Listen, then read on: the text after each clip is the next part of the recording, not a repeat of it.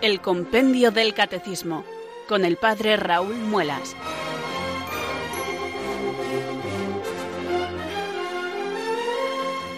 Muy buenas tardes queridos oyentes de Radio María, son las cuatro, las tres en Canarias. Aquí comienza una nueva edición del Compendio del Catecismo. Reciban un saludo muy cordial del Padre Raúl Muelas que un día más les habla desde estos micrófonos de Radio María, la radio de la Virgen, la fuerza de la esperanza. Sed todos bienvenidos.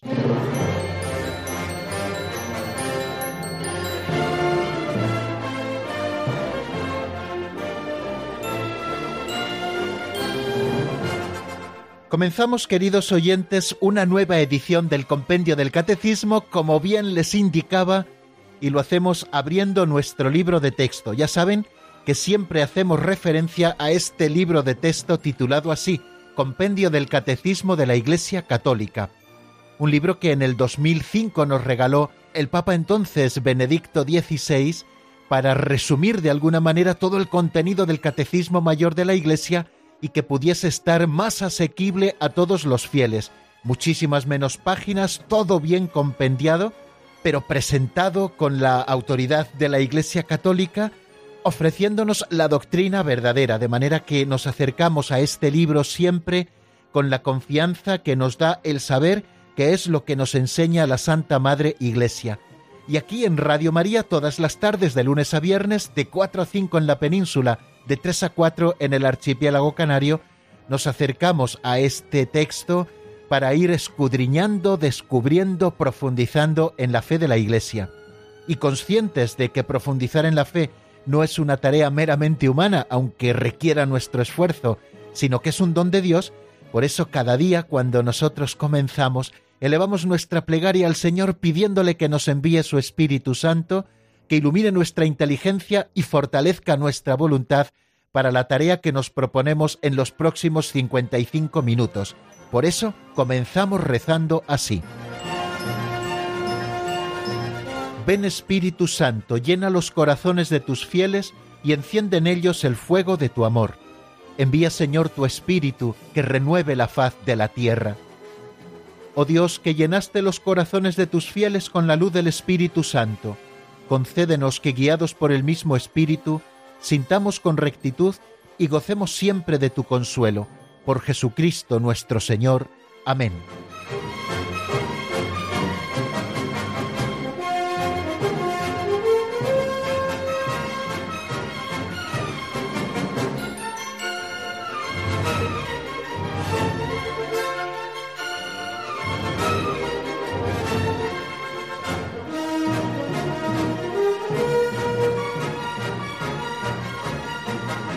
Y después de esta oración introductoria que nos abre al estudio de la doctrina católica, dedicamos unos minutos siempre a las pinceladas de sabiduría. Leemos alguna anécdota de estas que se recogen en ese libro titulado así, Pinceladas de Sabiduría, escrito hace ya muchos años por don Justo López Melús, sacerdote ya fallecido, operario diocesano, y que nos sirve de guía en este primer momento para esta pequeña catequesis práctica compendiada sobre la que luego hacemos una pequeña reflexión y así vamos tratando diversos temas de la doctrina católica de una manera práctica. Pues bien, la pincelada de hoy se titula He estado contigo tres veces.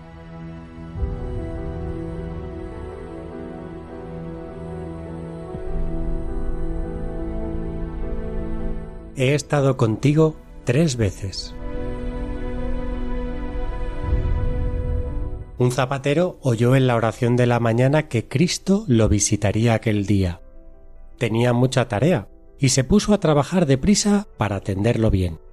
Apenas abrió, llegó una mujer de la vida, luego una madre con su hijo y más tarde un borracho, para que les arreglara los zapatos. Hablaban sin parar y con sus desahogos casi no le dejaban trabajar. El zapatero, a pesar de entretenerse, los trató a todos con cariño y paciencia. Por fin se preparaba para recibir a Cristo. No llegaba, no sabía si acostarse o esperar. Entonces oyó una voz. ¿Por qué me esperas? ¿No te has dado cuenta de que he estado contigo tres veces? Siempre que me acogiste.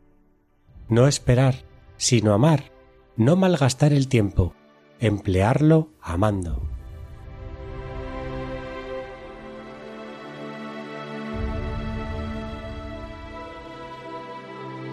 Un tema recurrente en estas pinceladas que escuchamos cada día para comenzar el programa e introducirnos en el estudio del compendio es el del reconocimiento de la presencia de Cristo en el hermano que camina a nuestro lado. Lo hemos comentado ya en más de una ocasión. Jesús que asciende al cielo para permanecer por siempre sentado a la derecha del Padre, intercediendo por nosotros, también ha querido quedarse a nuestro lado en la tierra, en múltiples presencias. Siempre destacamos, como no puede ser de otra manera, la presencia eucarística. Lo hacemos por esas tres características que ésta tiene. Es una presencia viva, real y sustancial. La nota más característica de esta presencia eucarística es la de sustancial. Esto es lo que distingue esta presencia frente a las otras. En la Eucaristía Cristo está presente todo entero, cuerpo, sangre, alma y divinidad. Pero el hecho de distinguir esta presencia sobre todas las demás no quiere decir que las otras presencias de Cristo no sean reales, ni que en ellas no se encuentre a Cristo vivo. Así lo experimentó el zapatero de la pincelada de hoy. En el ámbito de la oración supo que Cristo lo visitaría aquel día, y con él estuvo en tres ocasiones, aunque de entrada no cayera en la cuenta de ello. Primero acogió a Cristo que llegó disfrazado de mujer de la vida. Después lo recibió bajo la forma de una madre con su hijo. Y por último tuvo la visita de Jesús amparado en los ropajes de un borracho que necesitaba arreglo en sus zapatos. El protagonista de la anécdota de hoy, un hombre sencillo, dedicado a arreglar zapatos, deseaba recibir bien a Jesús. Tanto es así que estuvo todo el día pendiente de su visita. Quizá la idea de saber que Jesús vendría y su propio carácter, fraguado con la paciencia y el cariño, le hicieron recibir a todos los que fueron a su negocio con una sonrisa, con capacidad de escucha, atento y generoso. Sin pretenderlo, recibió a todos muy bien, también como hubiera recibido al mismo Maestro, y Dios le contó en su haber este modo caritativo de proceder porque el mismo Dios se hizo presente en aquellas personas. Lo que hicisteis a uno de estos mis humildes hermanos, a mí me lo hicisteis. Es Jesucristo quien nos lo dice en el Evangelio. Si creemos en su palabra, hemos de creer, por tanto, en su presencia allí donde ha querido quedarse. Y el Señor ha querido quedarse de manera viva y real en nuestro prójimo, al que tenemos que tratar siempre como al mismo Cristo. Así lo hizo el zapatero de la pincelada y por eso se encontró con él.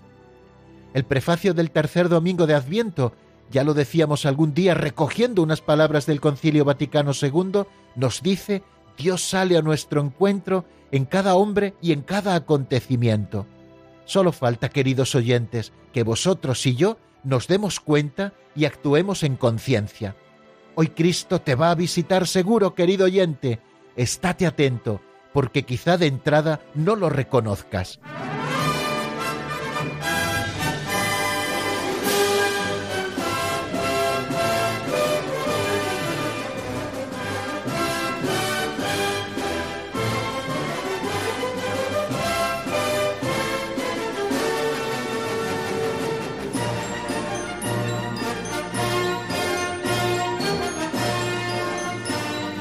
Siempre sugerentes nuestras pinceladas, nos introducen poquito a poco en el estudio de la doctrina. Y ahora lo que vamos a hacer es un poco de repaso de lo que vimos en nuestro último programa, en el que estuvimos dedicados al número 75 del compendio del Catecismo.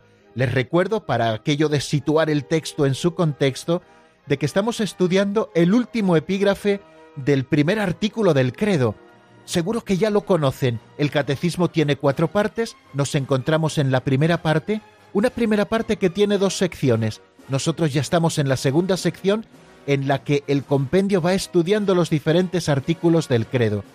Nosotros nos encontramos estudiando todavía el primer artículo del credo. justo al final de este artículo que dice, creo en Dios Padre Todopoderoso, Creador del cielo y de la tierra. Estamos estudiando al Padre y estamos estudiando también la obra de la creación.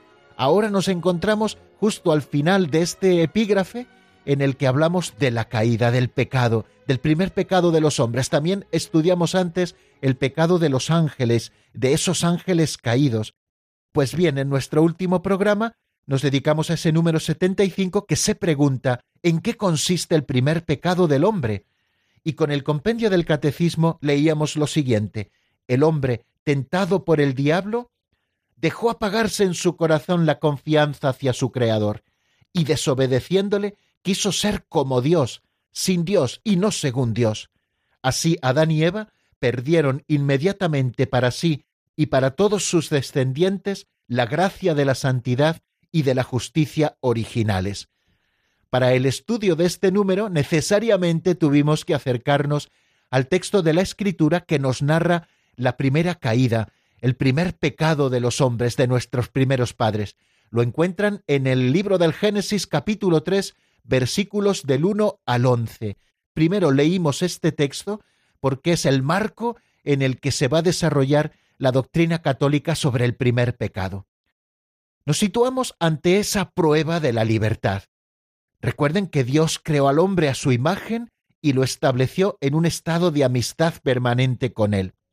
Lo hizo criatura espiritual junto con esa otra dimensión material, pero le insufló ese aliento de vida, el alma, que constituye al hombre no sólo con una dimensión corporal, sino también con una dimensión espiritual, hace de él una criatura espiritual. De manera que por esta razón, por tener entendimiento y voluntad, y porque Dios le ha hecho capaz de ser libre, el hombre sólo puede vivir esta amistad para la que fue creado y en la que fue constituido, de una forma libre, como sumisión a Dios. Esto es lo que expresa la prohibición hecha al hombre de comer del árbol del conocimiento del bien y del mal, porque dice el Señor, porque el día que comieres de él morirás sin remedio. El árbol del conocimiento del bien y del mal, del que se nos habla en el libro del Génesis, en el capítulo 2, versículo 17, este árbol, digo, del conocimiento del bien y del mal, evoca simbólicamente ese límite infranqueable que el hombre en cuanto criatura debe reconocer libremente y respetar con confianza. Estos límites son los siguientes. El hombre depende de su Creador porque es una criatura y está sometido también a las leyes de la creación, las que debe reconocer, respetar y cumplir, y está también sometido a las normas morales que regulan el uso de la libertad. Pues bien, el hombre en esa situación de justicia original, tentado por el diablo, dejó morir en su corazón la confianza hacia su Creador. Pueden leerlo si ustedes encuentran un momentito en ese capítulo 3 del libro del Génesis del 1 al 11, esos versículos primeros. El hombre dejó morir, por lo tanto, hostigado por el ángel caído, por el diablo, dejó morir en su corazón la confianza hacia su Creador.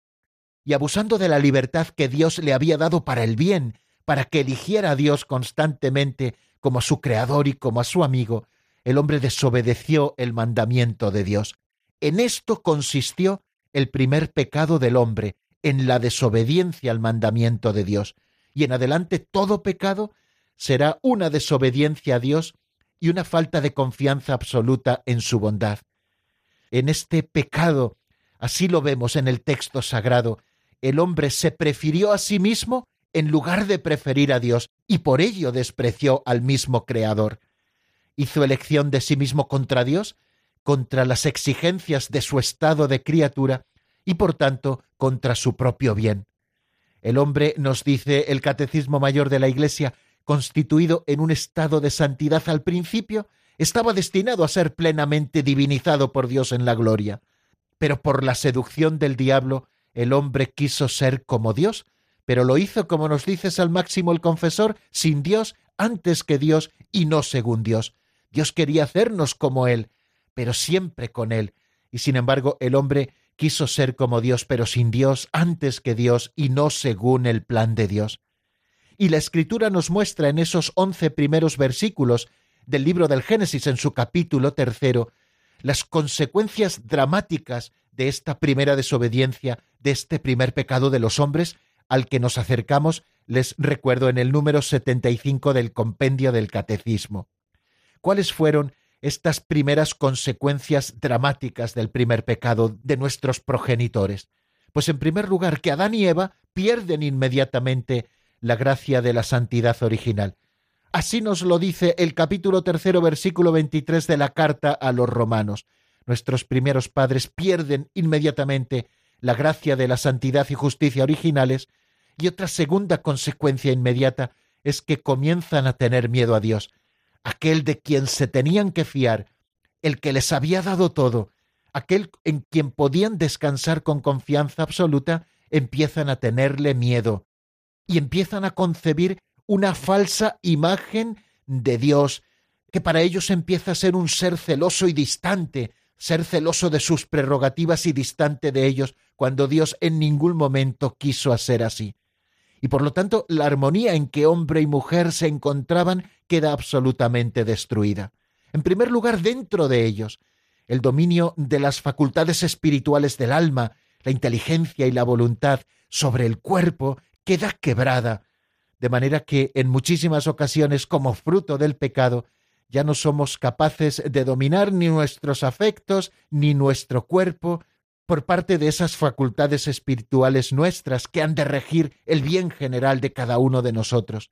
Pero también se quiebra y queda destruida la unión entre hombre y mujer, y empieza a ser sometida a tensiones, y las relaciones desde entonces, como nos dice también el capítulo tercero del Génesis en el versículo 16, las relaciones estarán marcadas por el deseo y el dominio. Y se quiebra también la armonía con la creación, y queda rota. Esa creación visible se comienza a hacer extraña para el hombre y, comienza a serle hostil. Trabajarás con sudor de tu frente el campo que solo te dará cardos y espinas. Recuerdan, ¿no? Lo que nos dice el libro del Génesis también en ese capítulo tercero, a partir del versículo 17, donde eh, se relatan esas consecuencias del pecado. Y también algo muy importante, que a causa del hombre, la creación, como nos dice la carta a los romanos en el capítulo 8, es sometida a la servidumbre de la corrupción. Y luego otra consecuencia explícitamente anunciada hace también su aparición tras la desobediencia, que es la muerte, que hace su entrada en la historia de la humanidad. Desde ese primer pecado, una verdadera invasión de pecado inunda al mundo. Enseguida nos encontramos el fratricidio cometido por Caín sobre su hermano Abel, o la corrupción universal a raíz del pecado, y ese pecado también lo encontramos en la historia de Israel en múltiples ocasiones, un pecado que se manifiesta frecuentemente como la infidelidad al Dios de la alianza y como transgresión de la ley que Dios les dio a través de Moisés. E incluso tras la redención de Cristo entre los cristianos, el pecado se manifiesta de muchísimas maneras y todos, como les digo también, podíamos dar testimonio de ello. Fijaros, la tradición y la escritura no cesan de recordar la presencia y la universalidad del pecado en la historia del hombre este pecado tuvo consecuencias no sólo para Adán y para Eva, sino también para toda la humanidad. Todos los hombres están implicados en el pecado de Adán. Lo afirma San Pablo en la carta a los romanos. Por la desobediencia de un solo hombre, todos fueron constituidos pecadores. Y en otro momento dice, como por un solo hombre entró el pecado en el mundo y por el pecado la muerte, y así la muerte alcanzó a todos los hombres por cuanto todos pecaron. Pero bien, no tenemos que vivir en la desesperanza, porque a la universalidad del pecado y de la muerte también nos recuerda San Pablo, eh, el apóstol pone la universalidad de la salvación de Cristo.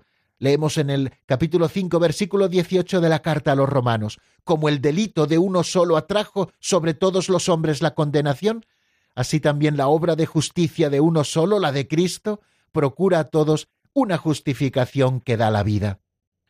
Siguiendo a San Pablo, la Iglesia ha enseñado siempre que la inmensa miseria que oprime a los hombres y esa inclinación al mal y a la muerte no son comprensibles sin su conexión con el pecado de Adán y con el hecho de que nos ha transmitido un pecado con que todos nacemos afectados y que es muerte del alma.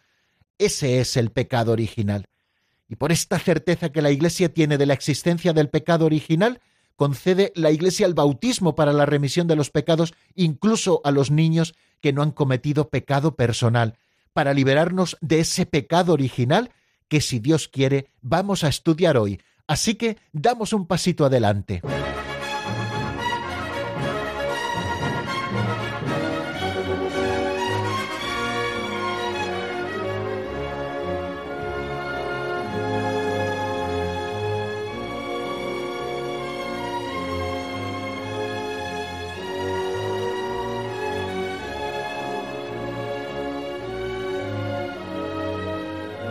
Es una verdad de fe, queridos oyentes, en la existencia del pecado original, un pecado que afecta a todos los mortales.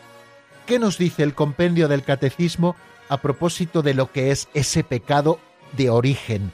Lo leemos en el número 76. Vamos a escucharlo en la voz de Marta Jara.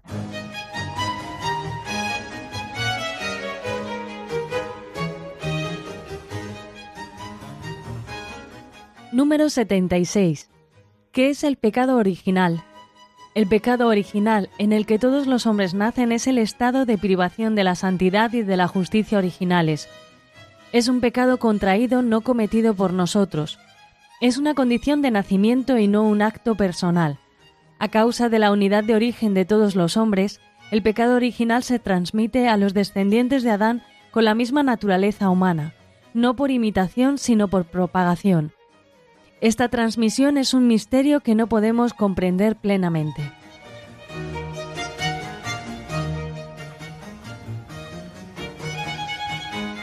En apenas ocho líneas, el compendio del catecismo nos resume de alguna manera lo que la Iglesia cree a propósito del pecado original, doctrina a la que también nosotros debemos prestar la obediencia de la fe. Lo hemos escuchado. El pecado original en el que todos los hombres nacen nos está hablando en primer lugar de la universalidad del pecado original, solo no afectó a Cristo, que era el Cordero sin defecto ni mancha, el Cordero inocente, y no afectó a su madre porque en previsión de los méritos de Cristo fue preservada de ese pecado original. Pero fuera de ellos dos nos afecta a todos los hombres, todos nacemos con él. Y nos dice lo que es, es el estado de privación de la santidad y de la justicia originales. Dios creó al hombre en un estado de santidad y de justicia originales, en un estado de comunión y de amistad con Él, pues el pecado original es la privación de la santidad y de la justicia originales que afecta a todos los hombres porque así nacemos todos, privados de esa santidad y de esa justicia originales. Sigue especificando el compendio del catecismo cuando nos dice lo siguiente, es un pecado contraído y no cometido por nosotros. Ya saben que para que exista un pecado personal han de concurrir en ese pecado tres cosas. Por una parte, que haya materia de pecado, es decir, quebrantamiento de la ley de Dios. Después tiene que existir también plena advertencia, es decir, que nosotros conozcamos que estamos quebrantando la voluntad de Dios, que estamos oponiéndonos a sus mandamientos, y por otra parte que exista libertad por parte del hombre para pecar. Es decir, que si alguien es obligado a hacer algo que es materia de pecado y que quebranta una ley, pero no lo hace libremente, no incurre en el pecado. Así es como se comete un pecado. Pero este pecado del que estamos hablando, el pecado original, nos dice el compendio del catecismo y la doctrina católica, por supuesto, que es un pecado contraído, eh, no cometido por nosotros.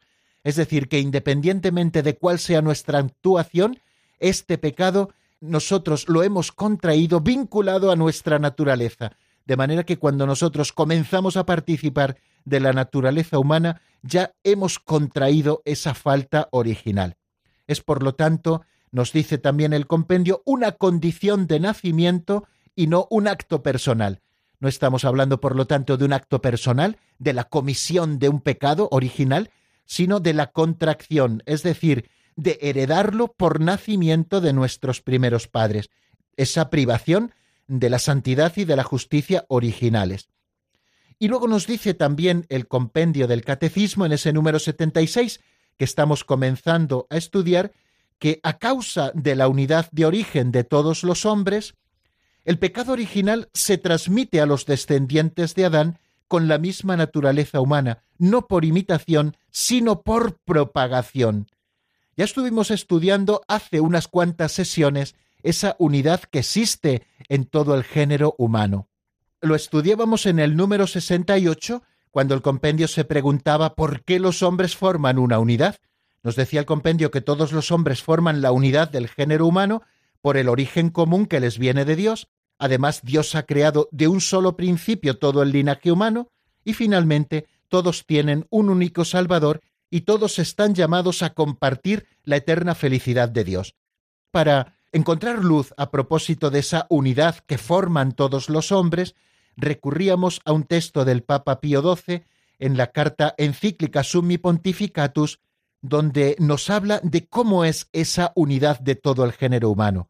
Decíamos que existe una unidad de su origen, que encontramos en Dios, una unidad de su naturaleza, compuesta en todos los hombres de un cuerpo material y de un alma espiritual, una unidad eh, también en su fin inmediato y en su misión en el mundo. Todos los hombres estamos llamados a un mismo fin y a cumplir una misma misión.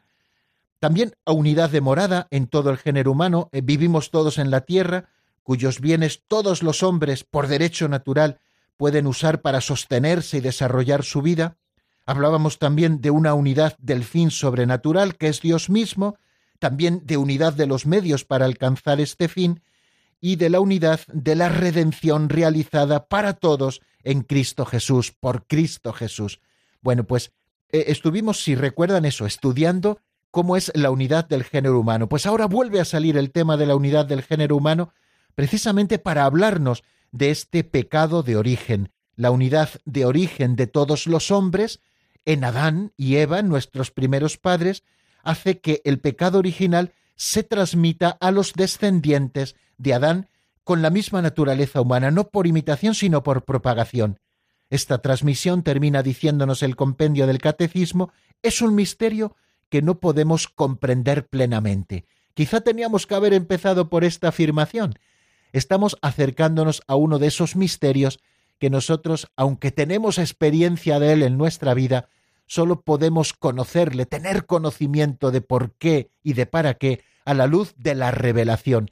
Dios mismo nos ha revelado la existencia de ese pecado de origen, tanto en la palabra de Dios escrita como en la palabra de Dios transmitida en esa tradición viva de la Iglesia. Bueno, nosotros nos preguntamos, por lo tanto, al acercarnos al tema del pecado original, cómo el pecado de Adán vino a ser el pecado de todos sus descendientes. Esa es la pregunta, ¿por qué aquel pecado que fue personal de nuestros primeros padres viene a ser el pecado de todos los descendientes? Nos va dando una serie de razones el Catecismo Mayor, eh, también lo expresa de una manera bastante breve y compendiada, pero un poquito más amplio que este número 76 que nosotros estamos estudiando el número que hace alusión al pecado original y que es referente de este número 76 del compendio es el 404 del Catecismo Mayor de la Iglesia. Todo el género humano, nos dice el Catecismo Mayor, es en Adán sicut unus corpus unius hominis, como dice Santo Tomás de Aquino, que significa como el cuerpo único de un solo hombre. Así es todo el linaje de Adán, todo el género humano como el cuerpo único de un solo hombre.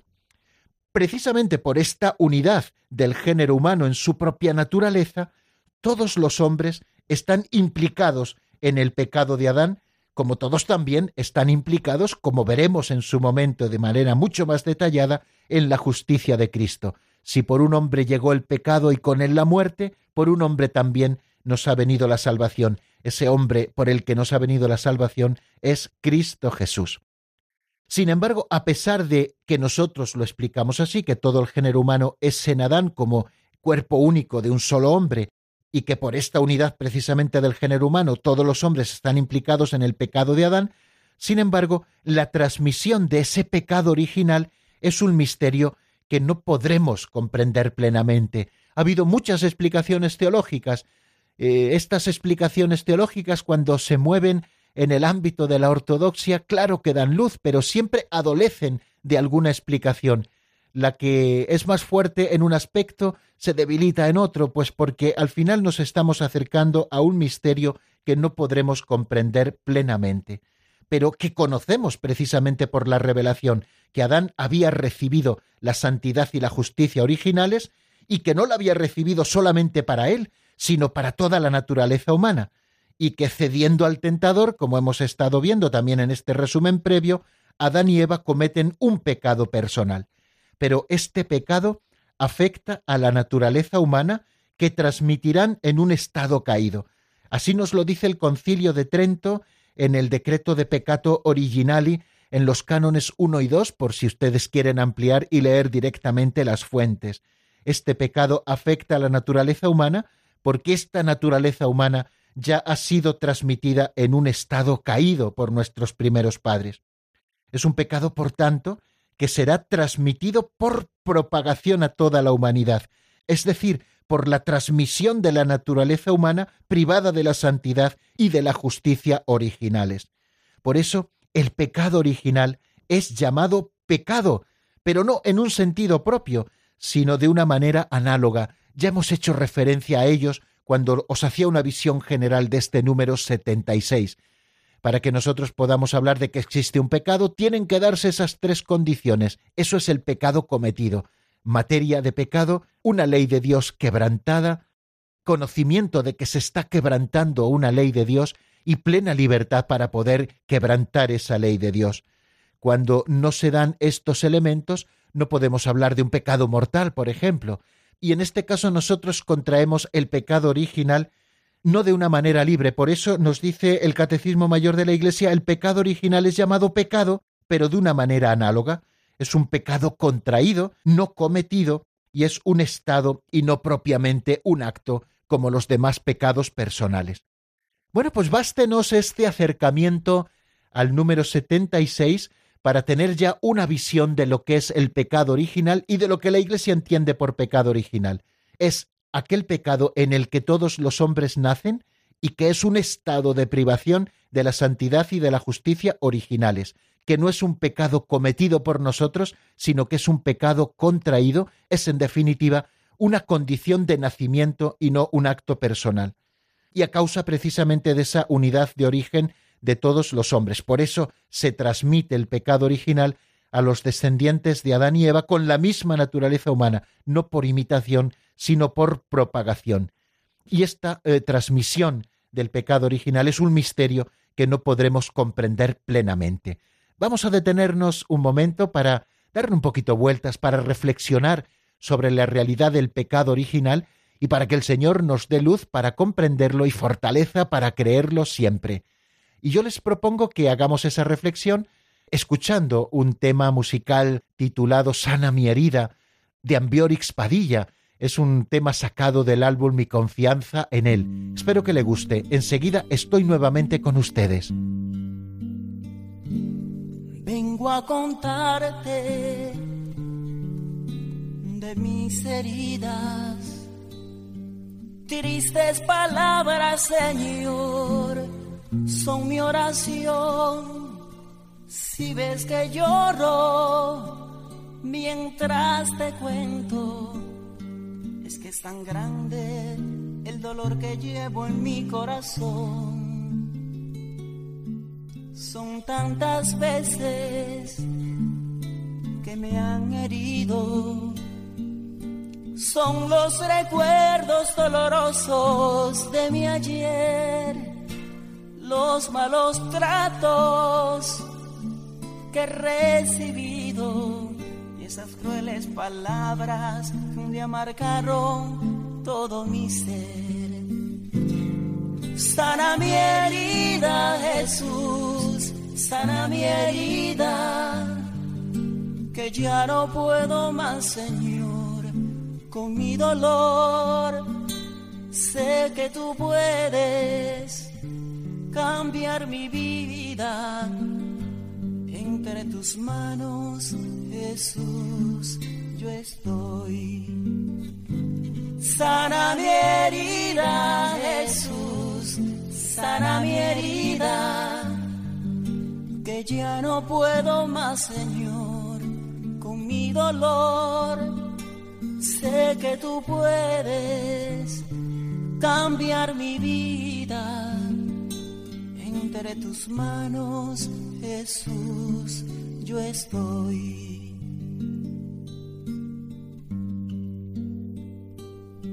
Son mis errores, son mis fracasos, son esos miedos que yo llevo en mi interior, es el sentirme menos o más que otro, aceptarme así como soy.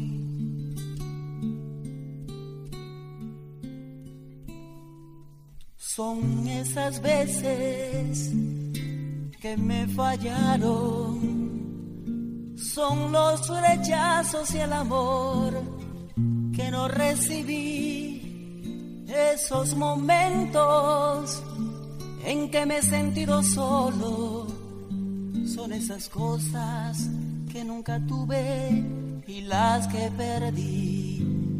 Sana mi herida, Jesús sana mi herida, que ya no puedo más, Señor. Con mi dolor sé que tú puedes cambiar mi vida. Entre tus manos, Jesús, yo estoy. Sana mi herida, Jesús, sana mi herida que ya no puedo más, Señor. Con mi dolor sé que tú puedes cambiar mi vida. Entre tus manos, Jesús, yo estoy. Entre tus manos, Jesús, yo estoy. Entre tus manos, Jesús yo estoy.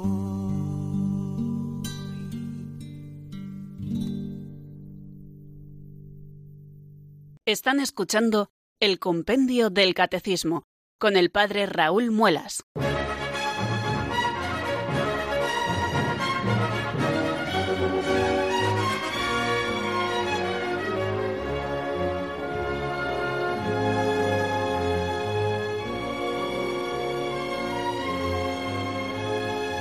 Continuamos ahora con el número 77 del Compendio del Catecismo. Estamos aquí en Radio María, la radio de la Virgen, la fuerza de la esperanza, y estamos en el Compendio del Catecismo. Vamos al número 77 que también nos habla del pecado original y complementa ese número 76 que hemos estado estudiando previamente a la canción. El número 77 se pregunta qué otras consecuencias provoca el pecado original. Ya hemos hablado de algunas, por ejemplo, la privación de ese estado de justicia y santidad originarias. Pero hay más consecuencias. Vamos a ver qué nos dice el compendio en el número 77.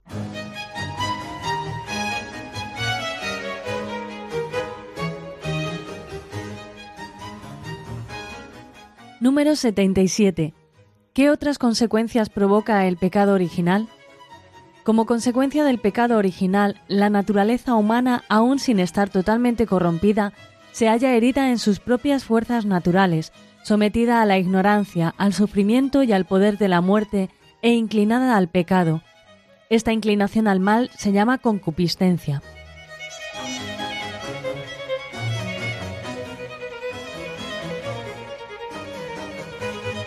Mañana volveremos, si Dios quiere, sobre este número 77 porque requiere que le dediquemos un poquito más de tiempo. ¿Qué otras consecuencias provoca el pecado original? Nos dice el compendio, como consecuencia del pecado original, la naturaleza humana, aun sin estar totalmente corrompida, se halla herida en sus propias fuerzas naturales, sometida a la ignorancia, al sufrimiento y al poder de la muerte e inclinada al pecado. Nos habla, por tanto, como ven aquí, de cuatro consecuencias del pecado original también en nosotros, y que hacen que nuestras propias fuerzas naturales se hallen heridas. No está corrompida la naturaleza humana. Fijaros que la Iglesia se está situando en un justo medio entre lo que los primeros reformadores protestantes especialmente y luego también todo en el seno de la Reforma protestante, se cree que la naturaleza humana está corrompida y confunden pecado original con concupiscencia, es decir, con inclinación al pecado, por lo tanto la naturaleza humana está corrompida y nada puede hacer el hombre. Y también se sitúa entre ese otro polo que era el pelagianismo, que defendía que el pecado primero de nuestros primeros padres fue un pecado de mal ejemplo, que sí, en cuanto tal nos afectó, pero que en nada afecta a nuestra capacidad para las cosas sobrenaturales, y que por lo tanto con nuestras solas fuerzas y sin la ayuda de la gracia nosotros podamos llevar una vida moralmente buena. Ambos polos son falsos para la doctrina de la Iglesia.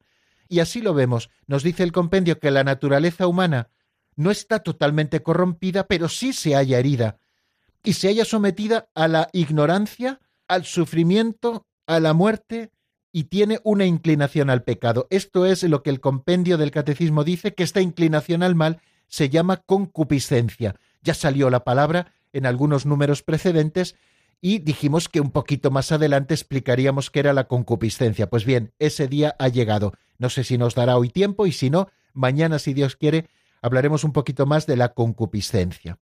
Bueno, aunque el pecado original con el que todos nacemos es propio de cada uno de nosotros, así nos lo dice el concilio de Trento, este pecado original no tiene en ningún descendiente de Adán y Eva un carácter de falta personal. Ya lo hemos estado diciendo antes, que no tiene un carácter de falta personal. Es la privación de la santidad y de la justicia originales, lo hemos estudiado antes, pero la naturaleza humana, a pesar de que esté privada de esa santidad, no está totalmente corrompida. Esta es una primera afirmación que tenemos que hacer. La naturaleza humana no está totalmente corrompida está herida. Eso también nos lo dice la Iglesia, está herida en sus propias fuerzas naturales, está sometida, como hemos escuchado en el compendio, a la ignorancia, al sufrimiento y también al imperio de la muerte, y esta naturaleza humana está inclinada al pecado. Es lo que se conoce en la tradición católica con el nombre de concupiscencia. Por eso cuando la Iglesia nos concede el bautismo, nos está dando la vida de la gracia de Cristo y está borrando el pecado original y está devolviendo el hombre a Dios. Por eso la importancia grandísima del bautismo como el primero de los sacramentos. Y el primer efecto del bautismo es que borra el pecado original, que recuerden es esa privación de la santidad y de la justicia originales, y de una manera plena está devolviendo el hombre a Dios. Pero las consecuencias para la naturaleza, debilitada e inclinada al mal, persisten en el hombre después del bautismo y esta misma mm, condición debilitada nos está llamando constantemente al combate espiritual.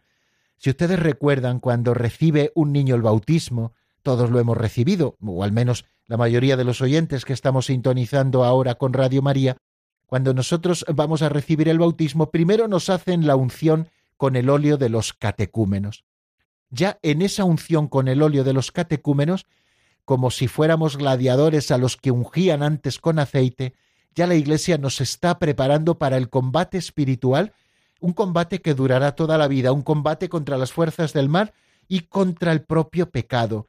Es un combate espiritual al que se nos llama ya en el bautismo.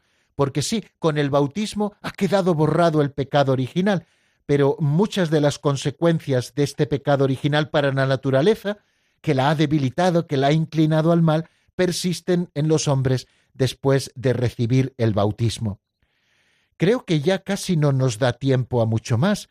Eh, sí que voy a proponerles que reflexionemos un poquito sobre esas otras consecuencias que ya hemos enunciado en general y que luego vamos a ir viendo en particular con una canción de Blas Ortega, una canción que se titula Todo tu amor y que está sacada del álbum en un segundo. Bien, yo les ofrezco que escuchen esta canción y mientras pueden irnos llamando si quieren charlar con nosotros o hacernos alguna pregunta, pueden marcar el 910059419, el 910059419 y después de este tema de Blas Ortega estamos nuevamente con ustedes atendiendo gozosamente a sus llamadas. Vayan marcando el número, amigos, 91005 9419.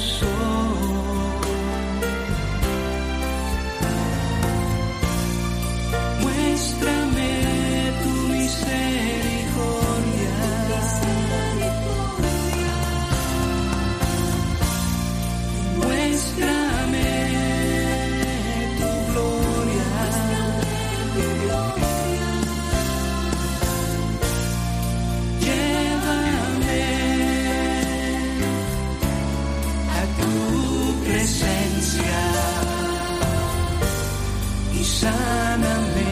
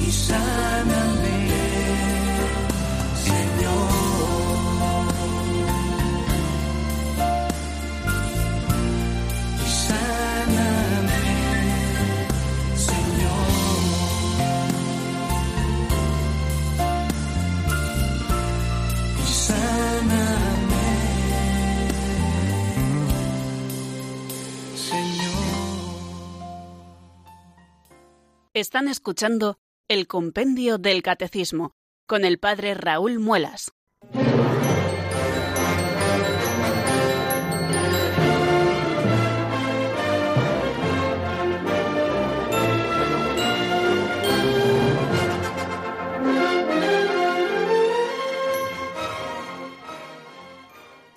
Once minutos faltan, queridos oyentes, para las cinco de la tarde y abrimos esta ronda en el compendio del catecismo propia de los oyentes para que ustedes puedan intervenir llamando a ese 910059419 y ya tenemos ahí algunas llamadas en espera.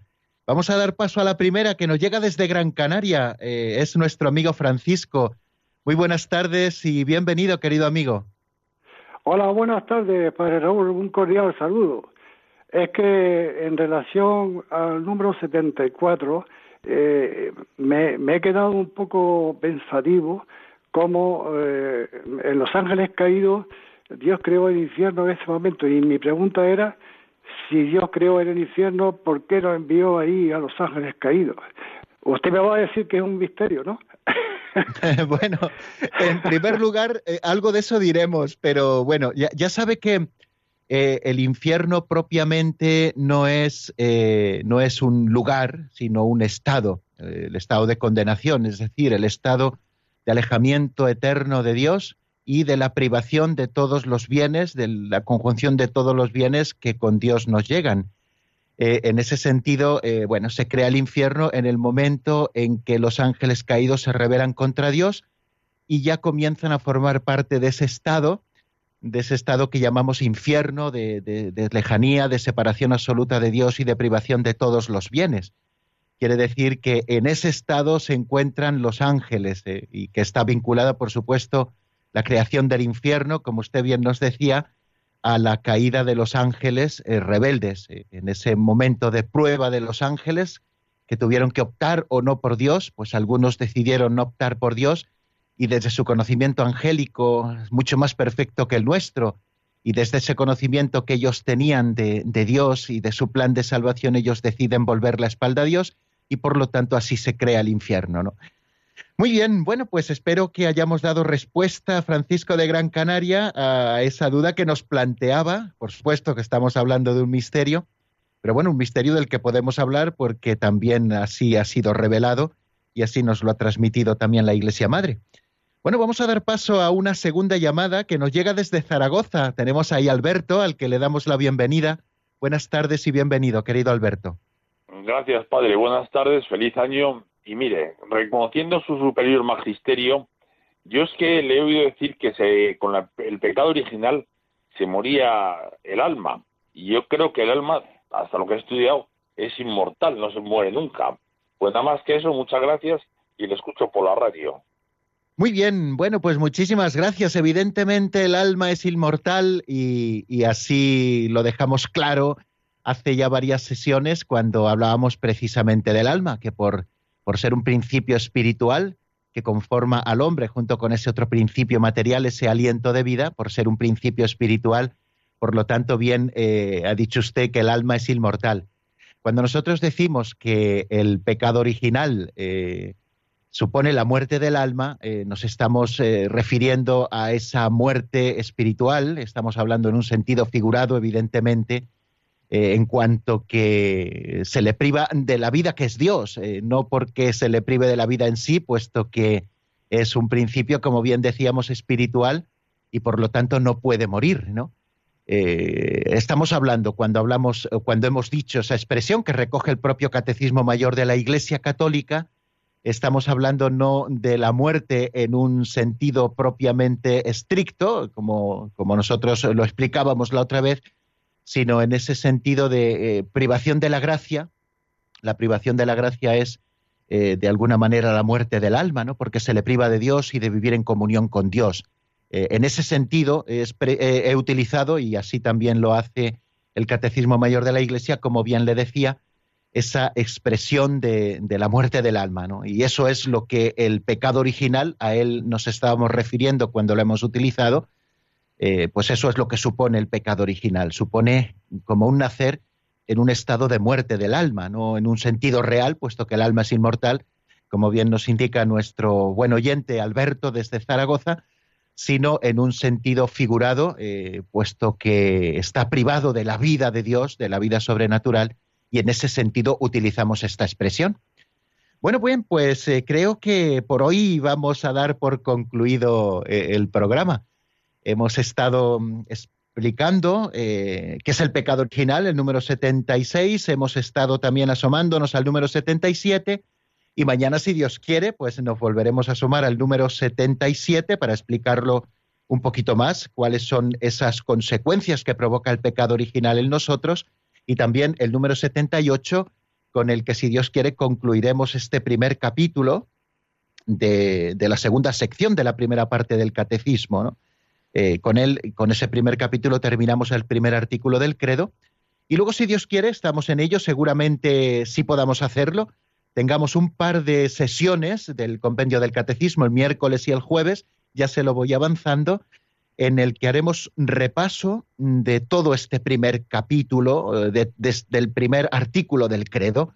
Creo en Dios Padre Todopoderoso, Creador del cielo y de la tierra. Y por eso el miércoles y el jueves no tendremos, si Dios quiere, llamadas, pero bueno, mañana si Dios quiere sí, así que eh, todavía mañana podremos hablarnos, escucharnos y poder seguir intentando despejar algunas dudas o recibiendo también las aportaciones que ustedes quieran hacernos, que siempre nos son valiosísimas. Hoy se las quiero agradecer especialísimamente a Francisco de Gran Canaria y Alberto de Zaragoza por haber marcado nuestro teléfono y habernos enriquecido también con su intervención. Bueno amigos, les doy la bendición y ya me despido hasta mañana si Dios quiere. La bendición de Dios Todopoderoso, Padre, Hijo y Espíritu Santo, descienda sobre vosotros y permanezca para siempre. Amén. Amigos, sigan en nuestra sintonía. Hasta mañana, si Dios quiere.